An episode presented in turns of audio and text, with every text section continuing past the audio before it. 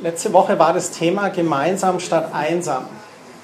Und wir haben darüber geredet, dass Gemeinschaft erlebbar ist, dass das Gottes Plan ist, dass niemand allein sein soll. Und dass es dazu auch gehört, dass man sich selber ein bisschen investiert, dass man sich selber auch verletzlich zeigt, dass man dort, wo man Vertrauen zu jemandem gefasst hat, dass man dort auch selber sich mehr zeigt und mehr einbringt. Und natürlich geht es bei Beziehungen auch immer darum, dass man eben selber eine Persönlichkeit ist. Wir haben da schon scherzeshalber letzte Woche ein bisschen drüber geredet, dass jeder so seine Macken hat, aber dass wir alle Familie Gottes sind, dass wir alle irgendwie hier reingeboren sind. Und ähm, da möchte ich heute zu einem Punkt hinkommen, der jeden von uns ganz persönlich angeht. Das Thema für mich heute ist der Liebestausch. Und zwar habe ich für mich festgestellt, dass Gott ganz interessiert ist an Tauschaktionen. Also dass er gerne auswechselt. Das heißt, dass wir ihm ganz viel bringen können und dafür was anderes bekommen.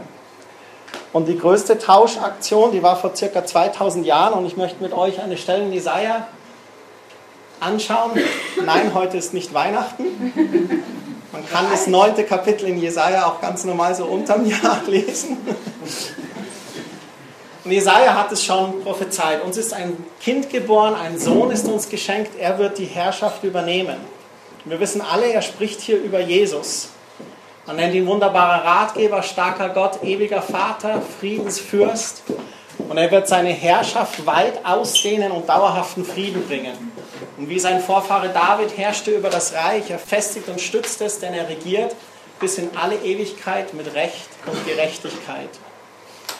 Und dann finde ich noch ganz toll hier den Satz am Schluss, der Herr, der allmächtige Gott, er sorgt dafür, er verfolgt beharrlich sein Ziel. So, Jesaja hat das schon prophezeit und es kam dann zustande, dass Jesus geboren wurde. Und es blieb nicht bei dem Kindlein in der Krippe, sondern es wuchs heran und Jesaja spricht dann später noch einmal, was Jesus für uns gelitten hat. Diese große Tauschaktion am Kreuz für unsere Sünden. Das heißt es, er wurde verachtet und von allen gemieden, von Krankheit und Schmerzen war er gezeichnet. Man konnte seinen Anblick kaum ertragen. Wir wollten nichts von ihm wissen, ja, wir haben ihn sogar verachtet. Der Film von Mel Gibson, Die Passion Christi, zeigt auf recht eindrückliche Weise, wie brutal die römische Verurteilung damals war. Wo es genauso weiß, war man nicht. Aber es war sicherlich unmenschlich, was mit Jesus passiert ist. Dann heißt es, dabei war es unsere Krankheit, die er auf sich nahm. Er litt die Schmerzen, die wir hätten ertragen müssen. Wir aber dachten, dieses Leiden sei Gottes gerechte Strafe für ihn. Wir glaubten, dass Gott ihn schlug und leiden ließ, weil er es verdient hatte. Doch er wurde blutig geschlagen, weil wir Gott die Treue gebrochen hatten. Wegen unserer Sünden wurde er durchbohrt. Er wurde für uns bestraft und wir, wir haben nun Frieden mit Gott. Und das ist die absolut größte Tauschaktion, die es diese Welt je gesehen hat. Und jeder von euch, sofern ich das nachvollziehen kann, kam schon in diesen Genuss konnte sagen, Jesus, das ist meine Sünde, das ist meine Schuld. Ich bitte dich um Vergebung, ich gebe dir das. Und wir alle haben schon erlebt diesen Frieden, den er dann schenkt, diese Freiheit. Die Jünger selber waren ein bisschen baff. Es gibt in Lukas 24 noch diese Stelle. Dann sagt er zu ihnen, erinnert euch daran, was ich euch oft angekündigt habe. Alles muss sich erfüllen, was bei Mose, bei den Propheten und in den Psalmen über mich steht. Nun erklärt er ihnen die Worte der Heiligen Schrift. Er sagt, es steht doch dort geschrieben, der Messias muss leiden und sterben und er wird am dritten Tag von den Toten auferstehen. Und alle Völker sollen diese Botschaft hören. Gott wird jedem, der zu ihm umkehrt, die Schuld vergeben. Das ist dieses, dieses große Wunder, was Jesus am Kreuz erwirkt hat für uns. Und ich möchte noch eine Stelle äh, zitieren. Ich hoffe, ich erschlage euch heute nicht mit Bibelstellen, aber wir sind ja im Gottesdienst, da kann man ruhig mal in der Bibel lesen. Und zwar im Ezekiel. Eine wunderschöne Stelle. Da sagt der Prophet, also, oder Gott spricht durch den Propheten, ich will euch ein anderes Herz und einen neuen Geist geben. Und es ist so ein tolles Bild. Ich nehme das versteinerte Herz aus eurer Brust und ich gebe euch ein lebendiges Herz. Oder Luther sagt ein fleischernes Herz. Und mit meinem Geist erfülle ich euch, damit ihr nach meinen Weisungen lebt und meine Gebote achtet und sie befolgt. Und das ist das, was mit uns geschieht, wenn wir uns bekehren und wir sagen, Jesus, komm in mein Herz, mach du alles neu. Und wir leben das, wie wir auf einmal Sachen in unserem Herzen entdecken, die wir vorher nicht entdeckt hatten, weil es umgetauscht ist.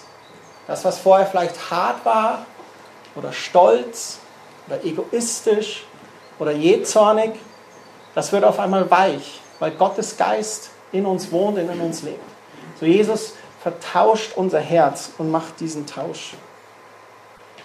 Es gibt im Epheser 8 eine Stelle, da heißt es, nur durch seine unverdiente Güte seid ihr vom Tode errettet worden. Ihr habt sie erfahren, weil ihr an Jesus Christus glaubt.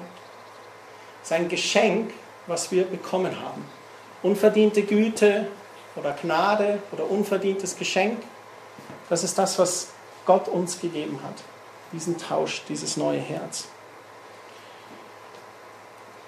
Und dann heißt es nicht, durch eigene Leistung kann man bei Gott nichts erreichen, deshalb kann sich niemand etwas auf seine guten Taten einbilden.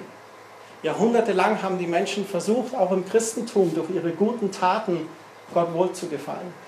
Oder sie haben es anders versucht, dass sie gesagt haben, ich sperre mich in ein Kloster ein und nichts gegen Mönche und Nonnen, überhaupt nicht. Aber wo sie gesagt haben, ich sperre mich ein, ich entsage mich allen, um einfach nur von allem Materialistischen weg zu sein und nur für Gott da zu sein. Aber die Bibel sagt ganz deutlich, man kann es sich nicht verdienen. Nicht durch gute Taten, nicht durch möglichst heilig sein oder nicht durch dieses in der Askese leben, ganz ohne alle materiellen Dinge. Das kann das nicht alles erwirken. Es ist einfach ein Geschenk uns gegeben. Und wir können es einfach so annehmen. Und dann heißt es weiter, Gott hat etwas aus uns gemacht. Wir sind sein Werk durch Jesus Christus neu geschaffen, um Gutes zu tun. Damit erfüllen wir nur, was Gott schon im Voraus für uns vorbereitet hat. Und da gibt es ein griechisches Wort für dieses Wort, wir sind sein Werk, dieses Werk, das heißt auf Griechisch Poema. Und das heißt äh, sprichwörtlich ein Kunstwerk von Gottes Hand gemacht. Also das ist das, was dieses Poema ausdrückt. Ein Kunstwerk von Gottes Hand gemacht. So als Paulus diese, diese, diese Zeilen geschrieben hat, da schreibt er an die äh, Epheser und sagt, ihr seid ein Kunstwerk von Gottes Hand gemacht. Und das bringt mich jetzt an einen Punkt, wo es mir Hoffnung gibt. Weil wenn ich den Christian im Spiegel anschaue, dann sehe ich noch nicht so ganz dieses Kunstwerk. Manches ist noch äh, ganz gut, manche sagen, oh, heute ist er unrasiert, Letzte Woche hat er mir besser gefallen, ohne Bart. Wir haben alle so unsere Vorlieben oder wir schauen uns selber an. Aber ich meine jetzt nicht nur die äußeren Dinge. Ich meine eigentlich so die inneren Dinge. Und trotzdem Gott diesen Tausch gemacht hat mit unserem Herz, stellen wir auf einmal fest, dass da noch Dinge sind bei uns, die Veränderung notwendig haben. Aber allein dieses, dass Paulus hier schreibt, ich bin ein Kunstwerk von Gottes Hand gemacht, das gibt mir eigentlich Hoffnung. Weil ich feststelle, okay, Gott ist noch am Arbeiten bei mir. Ich konnte feststellen in der Vergangenheit, Gott hat Dinge verändert an mir und ich bin ganz zuversichtlich für die Zukunft, dass Gott weiter an mir arbeitet. Kerstin ist auch ganz zuversichtlich, dass Gott weiter an mir arbeitet. Das bin ich. ich habe deine Hand gesehen. Und was es mir auch zeigt, ist, dass ganz viel Gutes in uns Christen steckt. Wir dürfen uns nicht verdammen, nur weil wir an manchen Baustellen, die wir in unserem Leben haben, irgendwie so festhängen. Oder sagen, oh, da bin ich in der Sackgasse, da mache ich jetzt schon länger dran rum, aber irgendwas geht nicht vorwärts. Aber da dürfen wir uns nicht verdammen. Wir sind Gottes Kunstwerk, er ist am Arbeiten an uns und es steckt Gutes in uns und er möchte uns gestalten. Das fing an mit der Entscheidung, wo wir gesagt haben, Jesus, komm in mein Herz. Da ging es los. Das steinerne Herz kam raus, das Fleischerne rein. Und dann sagt aber Gott, jetzt geht es weiter. Und um euch das ein bisschen zu illustrieren, haben die Kerstin und der Bernd heute etwas vorbereitet. Und zwar ist es ein Dialog von einem Anruf bei einer Hotline. Und ihr dürft gerne auch eure Augen schließen und es genießen und mal zuhören, was der Anrufer hier möchte. Hi, ich habe hier ein neues Programm, das würde ich gerne auf meinem persönlichen System installieren. Es heißt Liebe. Wie soll ich denn da als erstes machen? Hallo, auf Ihrer Festplatte gibt es eine Partition, die heißt Herz. Haben Sie die? Ach so, das ist ein guter Trick. Ich habe es immer auf der Hauptpartition Kopf versucht. Na gut, ich probiere das mal. Mist, Herz ist aber ziemlich voll. Okay, machen Sie mal den Task Manager auf und gucken Sie unter Prozesse. Was läuft denn da so? Oje, alte Verletzungen.exe, Kragen.com, Geiz.com, Ablehnung.exe und lauter so Zeug. Oh, vor allem Hass.exe, wow, das kratzt sich ja fast im ganzen Speicher. Das ist kein Problem. Liebe wird vieles davon automatisch aus Ihrem Betriebssystem entfernen. Manches bleibt zwar im Hintergrund aktiv, wird aber keine anderen Programme mehr stören. Alte Verletzungen.exe und Guides.com müssen Sie aber vor der Installation selber vollständig löschen. Nein! Das ist ein ganz wichtiges, gutes, altes Stück. Das hat mich Jahrzehnte gekostet. All die Komponenten dafür zusammen. Muss das wirklich raus? Ja, das ist unumgänglich. Gehen Sie ins Startmenü und suchen Sie Zubehör Verzeihung. Das lassen Sie so oft laufen, bis guides.com und die alten Verletzungen vollständig raus sind. Na gut, wenn es sein muss. Liebe ist mir einfach so sehr empfohlen worden. Das Ding will ich unbedingt hier laufen haben. So, geschafft. Hm? Was steht jetzt? Error 94. Programm läuft nicht auf internen Komponenten. Was soll denn das? Nichts Schlimmes. Ist ein altbekanntes Problem. Es bedeutet, dass Liebe für die externe Herzen konfiguriert ist. Aber auf ihrem eigenen ist es noch nicht gelaufen. Das ist eine von diesen ganz komplizierten Sachen. Ich sag's mal so. Sie müssen zunächst Ihr eigenes Gerät lieben, bevor es andere lieben kann. Können Sie den Ordner Selbstakzeptanz finden? Ja, habe ich. Wunderbar. Klicken Sie auf die folgenden Dateien und kopieren Sie die in den Ordner Mein Herz. Und zwar Selbstvergebung.doc, Selbstschätzung.doc und Güte.txt. Außerdem bitte Selbstbeurteilung.exe aus allen Ordnern löschen und dann den Papierkorb leeren, sonst kommen die immer wieder zurück.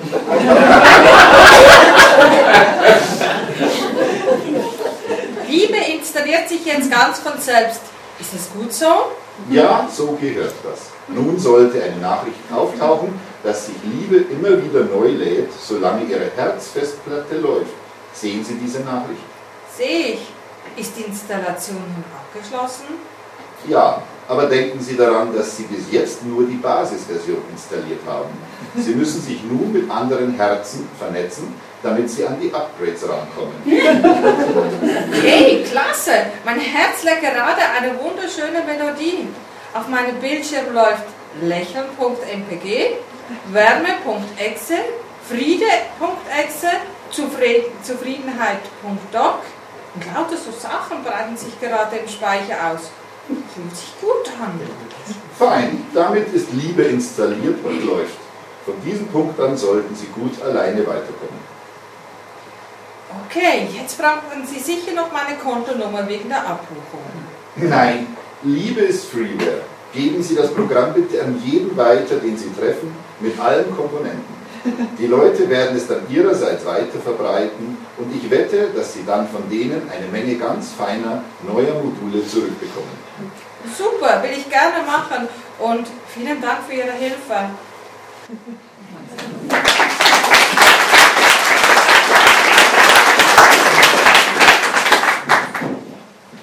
Eine kleine Illustration aus der Computerwelt über diesen Tausch.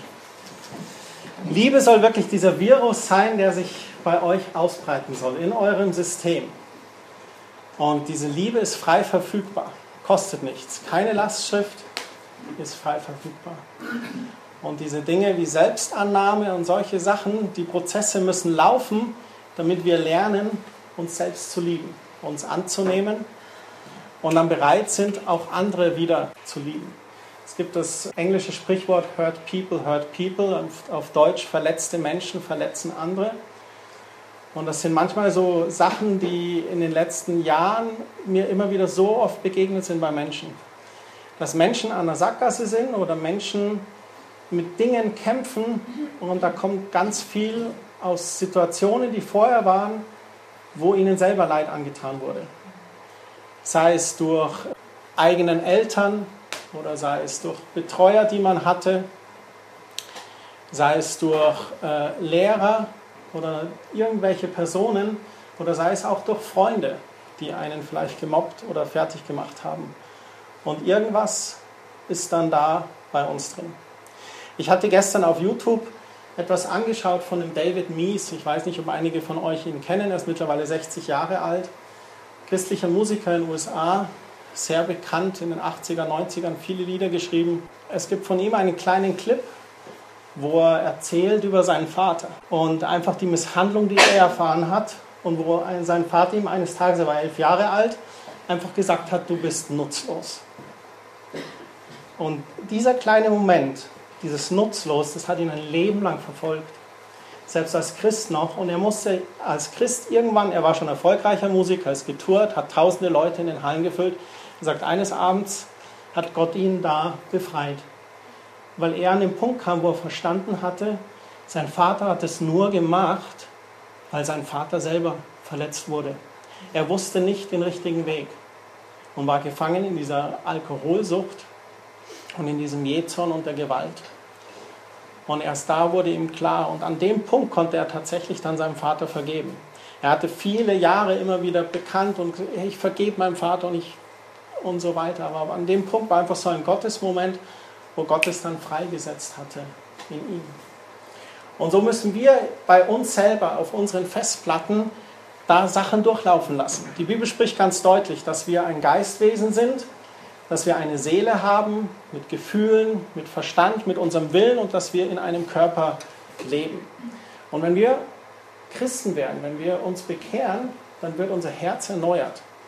Aber in der Seele laufen noch ganz viele Dinge ab. Vorprogrammierte äh, Situationen aus unserer Kindheit vielleicht.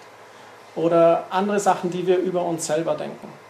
Und da liegt es an uns, dass wir uns einfach Gottes Liebe ausliefern dass wir lernen, uns lieben zu lassen, dass wir uns von Gott annehmen lassen und dass wir uns auch der Liebe von, in der Gemeinschaft mit anderen Geschwistern ausliefern lassen. Unser Leben ist ein Leben der Veränderung, der Umgestaltung in Gottes Ebenbild. Mit unserer ganz eigenen Persönlichkeit. Unser eigenes Temperament, unsere Erdmasse und unsere Gene und auch unsere eigene Geschichte. In Römer 8, Vers 28 steht das eine, aber wissen wir, wer Gott liebt, dem dient alles, was ihm geschieht, zum Guten. Eine sehr herausfordernde Stelle, weil uns oft auch Ungutes geschieht. Und dies gilt für alle, die Gott nach seinem Plan und Willen zum neuen Leben erwählt hat. Wen Gott nämlich auserwählt hat, der ist nach seinem Willen auch dazu bestimmt, seinem Sohn ähnlich zu werden, damit dieser der Erste ist unter vielen Brüdern und Schwestern. So Gott hat uns auserwählt, uns beim Namen genannt und er hat uns dazu bestimmt, seinem Sohn immer ähnlicher zu werden. Und dass Jesus viele Brüder und Schwestern hat. Dieses Ähnlichwerden, das heißt auf Griechisch sumorphizo.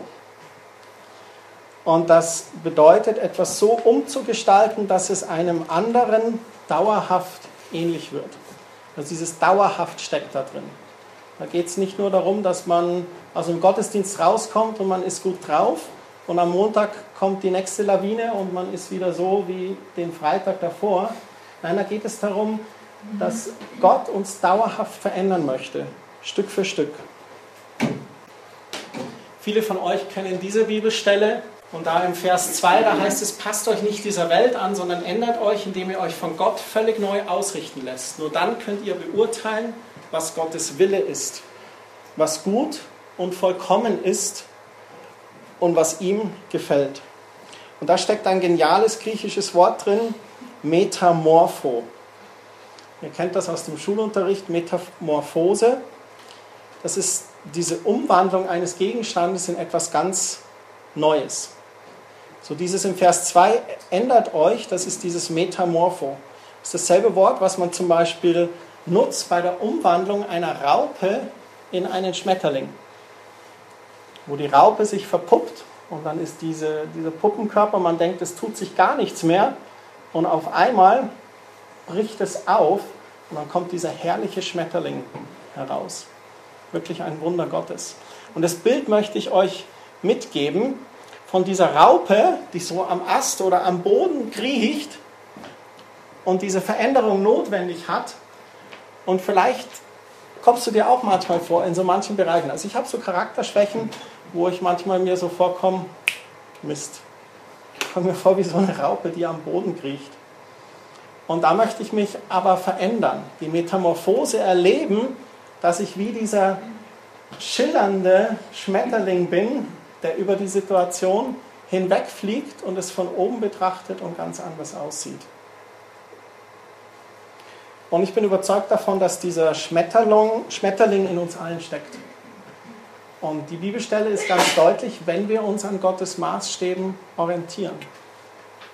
So, da braucht es ein bisschen einfach unser Hinzutun. Eine Stelle in Galater 4,19, da heißt es, Paulus schreibt an die Galater, da sagt er, euretwegen, meine lieben Kinder, leide ich nochmal alle Schmerzen und Ängste, wie sie eine Mutter bei der Geburt ihres Kindes auszustehen hat. Starke Aussage für einen Mann, oder? Der gar nicht nachempfinden kann, wie dieses Kindergebären eigentlich ist. Ich kann es auch nicht nachempfinden. Ich habe zwar kräftig die Hand gehalten. Da sagt er, wenn man doch endlich an euch erkennen könnte, dass Christus euer Herr ist und euer Leben bestimmt. In diesem Wortlaut, das ist die Hoffnung für alle Übersetzungen, also ich kann mich da so förmlich reindenken, wo er sagt, oh, Mensch, ich leide nochmal alle Schmerzen und Ängste. Wenn ich euch da in Galatien anschaue, ihr Christen, wenn man doch endlich an euch erkennen könnte, dass Christus euer Herr ist. Müsst euch das mal vorstellen. Also es ist eigentlich wie so eine verbale Watsche von Paulus an die Christen in Galatien. Wenn man das doch endlich erkennen könnte, dass Christus euer Herr ist und euer Leben bestimmt.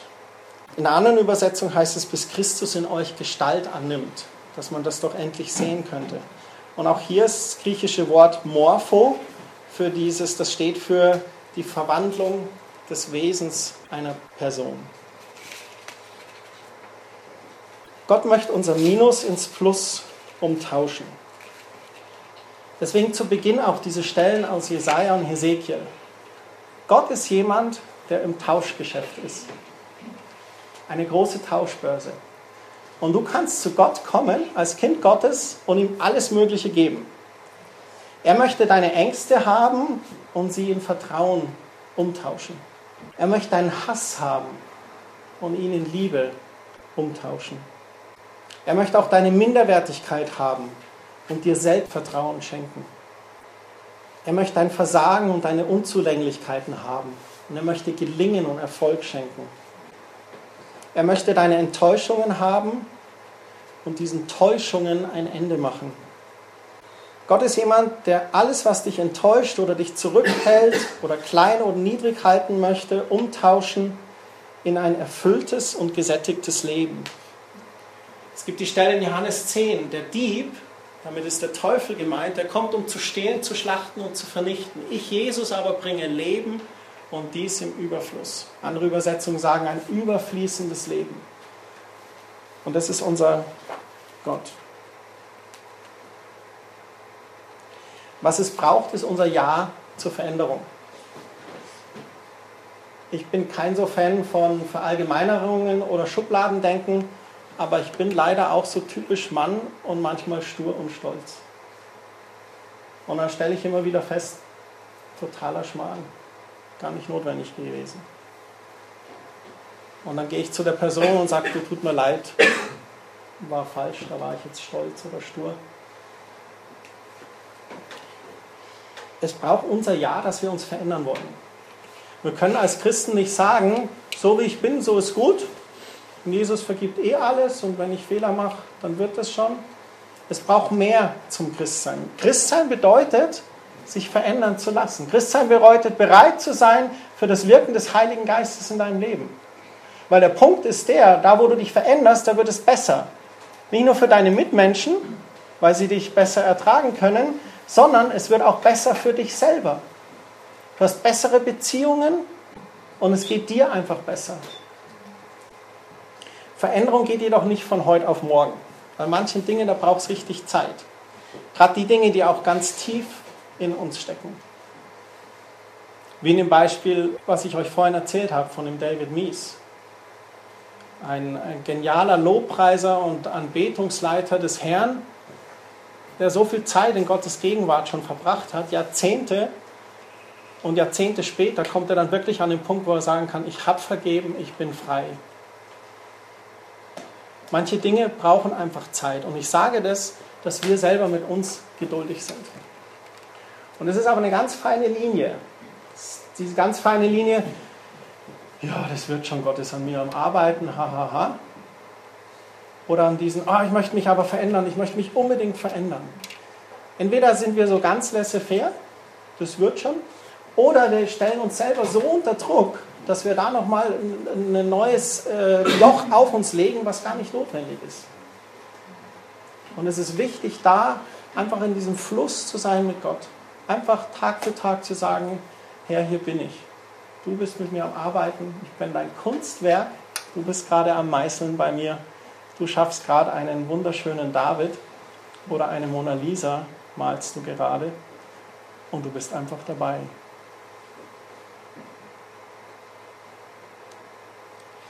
Manchmal müssen wir auch Entscheidungen treffen. Ihr kennt vielleicht die Geschichte von Abraham, der dann Abraham genannt wurde, aus dem Alten Testament. Abraham hieß erhabener Vater. Und als er noch Abraham hieß, hat er die Verheißung bekommen von Gott, dass er ein Vater vieler Völker werden sollte. Und dieses Vater vieler Völker ist dieses Abraham. Und aber der Abraham sah sich anfangs nicht so. Und er hatte Ängste und konnte sich nicht trennen von seinem äh, Bruder Lot. Und äh, hat aber, Gott hat aber deutlich ähm, zu ihm gesagt, dass er Lot verlassen soll. Und die Familie. Und erst als er an den Punkt kam, dass er sich von ihm trennte, kam tatsächlich diese Namensänderung wo Gott sagt, okay, jetzt ist es soweit. Jetzt kannst du Vater vieler Völker sein. Der Lot hat ihn da einfach noch behindert. Gott wollte, dass er ohne den Lot ging. Und er hat sich aber nicht getraut und hat ihn mitgenommen. Und das war ein Fehler. Und manchmal für so ein neues Kapitel oder für so eine Namensänderung bei dir, da brauchst du manchmal eine Entscheidung. Manche von uns sind sehr entscheidungsfreudig, manche sind gar nicht entscheidungsfreudig, die schieben alles auf die lange Bank. Aber manchmal müssen wir eine Entscheidung treffen.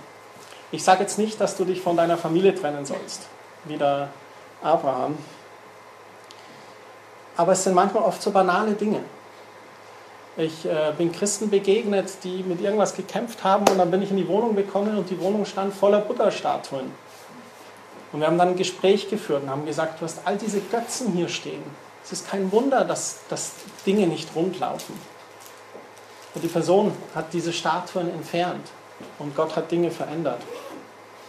Manchmal ist es auch unser eigener Charakter, dass wir lernen, manchmal einfach den Mund zu halten und zuzuhören, statt gleich loszuschießen. Manchmal ist es auch ein Fasten von Dingen. Vielleicht ist es manchmal auch Zeit, das Fernsehen zu fasten.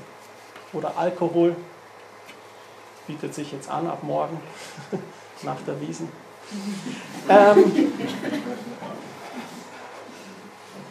da müssen wir einfach Gott fragen, welche Entscheidungen da auch zu treffen sind, was notwendig ist.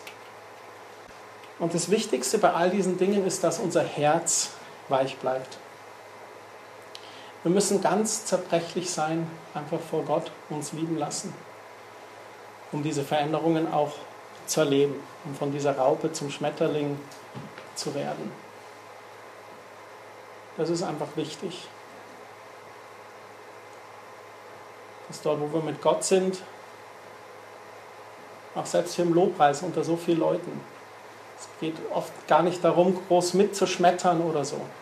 Manchmal ist es notwendig zu proklamieren und zu singen. Es ist manchmal einfach, dass man da ist und sich ausliefert, Gottes Gegenwart. Und weich bleibt.